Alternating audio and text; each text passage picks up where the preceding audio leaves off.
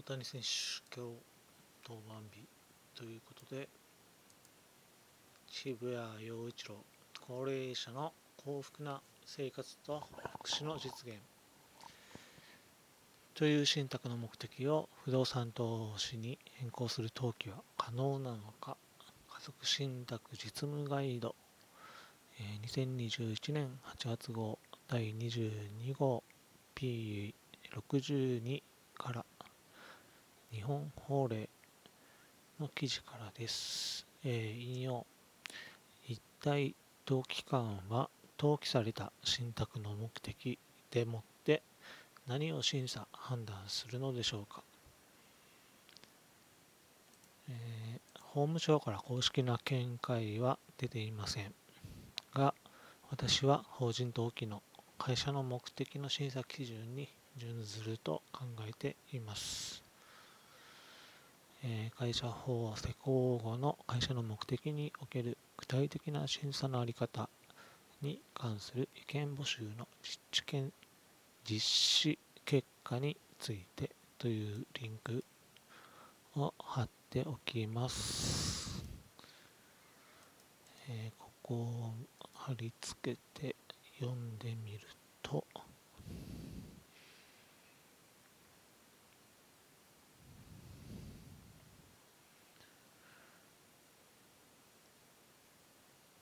当機関が目的の審査を行うこと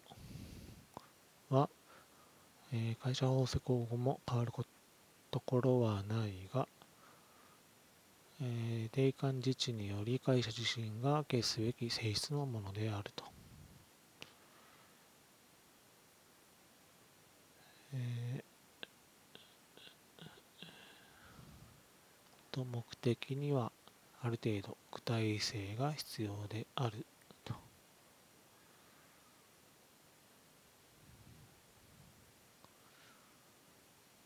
このような感じですね。で、以前からあったように銀行業など免許が必要なものを目的に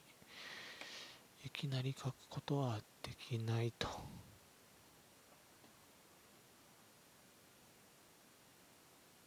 不動産取引とか、後で宅建業を取ればいいのでできます。はい。で、えー、記事の中にあった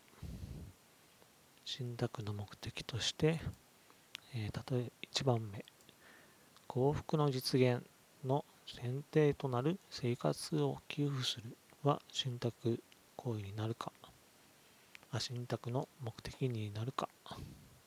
えー、信託行為における信託の目的にはなり得ますが。あすいません。不動産登記申請における信託の目的には不動産と直接の関係がない記載のため記載は不要と考えます。記載しても信託目的には記録されると考えます、えー、2つ目。生活費給付の原資原資を得るためアパート経営を行うは、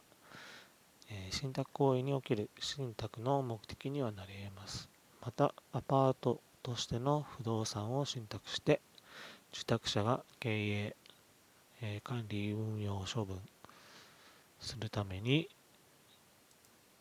えー、不動産登記申請における信託の目的にもなり得ると考えます。えー、私は書かないですね。はいえー、3つ目、アパート経営を学ぶため、アパート経営者養成講座に入会するは信託の目的となるか、えー、信託行為における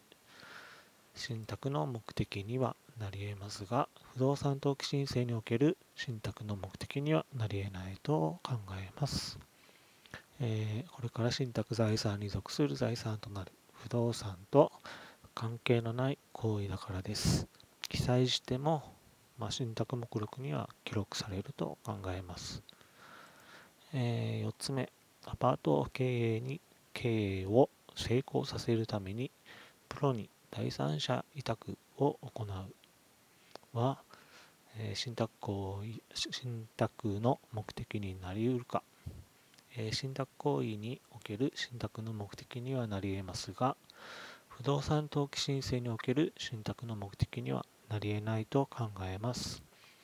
えー、信託目録に記録するとすれば信託の目的ではなく信託財産の管理方法、えー、不動産登記法97条1項9号だと考えます。5つ目、アパート経営を持続するため定期的な修繕を行う。は、信託の目的になりうるか。信託行為における信託の目的にはなり得ますが不動産登記申請における信託の目的にはなり得ないと考えます、えー、信託財産に属する財産となる不動産の権利と関係のない行為だからです。えー、記載しても信託目録には記録されると考えます。6つ目、継続的な修繕実施のために賃料収入から毎月の積み立てを行うは信託の目的となりうるか、えー、信託行為における信託の目的にはなり得ますが不動産登記申請における信託の目的にはなり得ないと考えます。信託財産に属する財産となる不動産の権利と関係がなく、信託財産に属する財産となる金銭の管理方法だからです。ただ、記載しても信託目的には記録されると考えます。えー、次は引用します。当該信託が福祉型信託であることを示唆し、福祉型信託の水準の受託者責任を要請する具体的な機能と規律を有するというものですと。えー、私は信託の目的に現在受益者の幸福な生活と福祉の実現と記載することはありませんと。もし引用記事のように福祉型信託の水準の受託者責任ということを明確にする場合について考えてみます。その場合、信託の目的には、任意貢献制度を利用した場合に準ずる生活という用語を入れると思います。引用します。例えば、生活費、医療費、介護費などをどれだけ支給するのか、あるいは介護施設を利用するのか否か、受益権の配当額の決定、その他、受益者の全館注意義務、えー、括弧受益債権にかかる債務の履行、括弧閉じに直接的に関係します。私の理解違いかもしれませんが、で受益者の全館注意義務というものが分かりませんでした。受託者かなと思ったんですが、えー、次、引用いきます、えー、なお、そもそも委託者兼受益者から信託を終了させる権限を奪っているような場合、そのような信託は委託者兼受益者の利益のための信託なのかという疑問も生じます。えー、これに関しては少し反対です。えー、それが意思凍結機能というものだと思います。えー、受託者との関係性から一様に権限を奪うという形にはならないのかなと考えます。えー、ここは難しいところで、えー、委託者兼受益者が単独で信託を終了させる権限がある場合ですね、えー、一度受託者になっても委託者兼受益者から途中で信託を終了させるとするとチーム負担が大きくまた委託者兼受益者本人からならまだ契約の相手方、信託行為の相手方なので納得もできるかもしれませんが、えー、他の相続人やら利害関係者からそそのかされてというか、進められて信託を終了させると言われた場合、結構辛いものがあると思います。えー、また、ハードルは高いですが、えー、法の立て付けとして信託法165条における信託の終了も用意されています。えー、私は使われないことを願います。次、引用いきます。えー、信託の目的を孫の教育資金の確保から孫の生活保障に変更することは孫への金銭的な支援を行うという信託事務の形式それ自体に大きな差異はなくなんとなく信託の同一性が認められそうです、えー、おそらくおそらくというか信託の変更自体は可能だと思います確かに書かれている通りですね。ただ私は、えー、同一信託の同一性というのはないと思います。えー、受益者は同じでも信託財産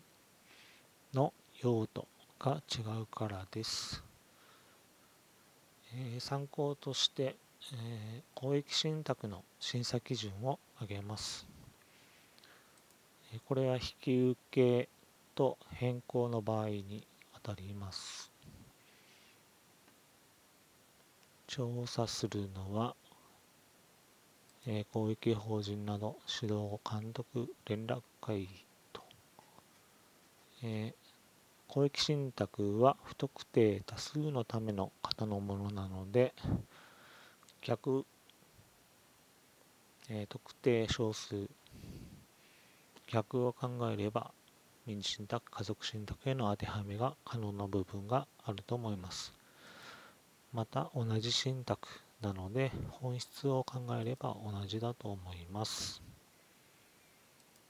えー、平成6年9月13日会議決定公益信託の引き受け許可審査基準などについてリンクを貼っておきます。えー、そこにあるのが P15 えー、受益行為の内容は原則として助成金、奨学金、奨励金、寄付金などの支給もしくは物品の配布のような資金または物品の給付であることとあります。えー、受益権、えー、民事信託、家族信託で言えば受益権の内容が受益権、受益債権の内容が決まっているということです。これ以外変更ができないということです。えー、例えばこれを生活保障とすることができるか、生活保障に変更して公益信託を続けることができるかといえば審査は通らないはずです。えこれは同じ信託なので本質は同じの部分です。えしたがって高齢者の幸福な生活と福祉の実現を信託の目的とする場合、えー、記事の中にある中小企業の事業承継への信託の目的の変更、京町屋の保存への信託の目的の変更、え不動産複合施設の開発などすべて、えー、孫の場合と同じ結論となります。できないということですね。できないではないですが、えー、信託の同一性はない。えー、次、引用いきます。えー、極端な信託信託の目的変更にかかる信託変更登記を申請した場合、果たして登記官はどのように判断するのでしょうか？登記官はそのまま受理するのか却下するのか補正を命じるのでしょうか？登記官は却下自由がない限り受理するという字も取ると考えます。以上です。